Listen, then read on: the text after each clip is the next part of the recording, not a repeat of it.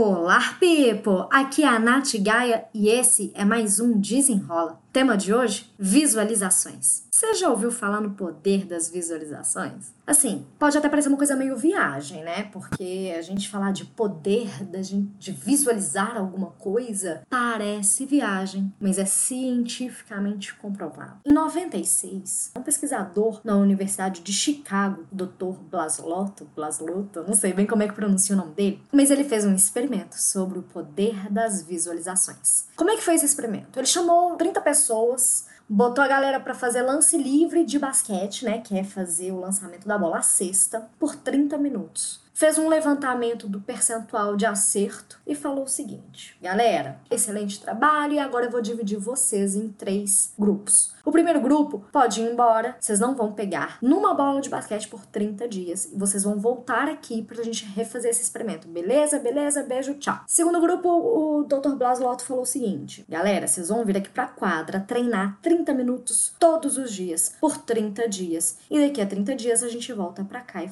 refaz esse experimento. Beleza, beijo, tchau, foi. E pro terceiro grupo ele falou assim: pessoal, vocês não vão pegar na bola de basquete, mas eu quero que vocês venham à quadra todos os dias pelos próximos 30 dias. Quero que vocês sentem na arquibancada, fechem os olhos e se visualizem fazendo os lances livres de basquete. E aí, depois de 30 dias, ele veio ver o resultado. Mandou a galera ficar fazendo lance livre por 30 minutos. E qual foi o resultado? O primeiro grupo não evoluiu nada, né? Porque afinal de contas eles nem praticaram. O segundo grupo, que foi foi o grupo que praticou por 30 minutos todos os dias, teve uma evolução no desempenho em 24%. O terceiro grupo, que foi aquele que visualizou, eles não pegaram na bola, mas visualizaram. Eles evoluíram no desempenho deles em 23%. Ou seja, o grupo que visualizou apenas teve uma evolução no desempenho similar ao grupo que praticou efetivamente 30 minutos todos os dias. Agora eu te pergunto: existe ou não existe poder nas nossas visualizações? Hum.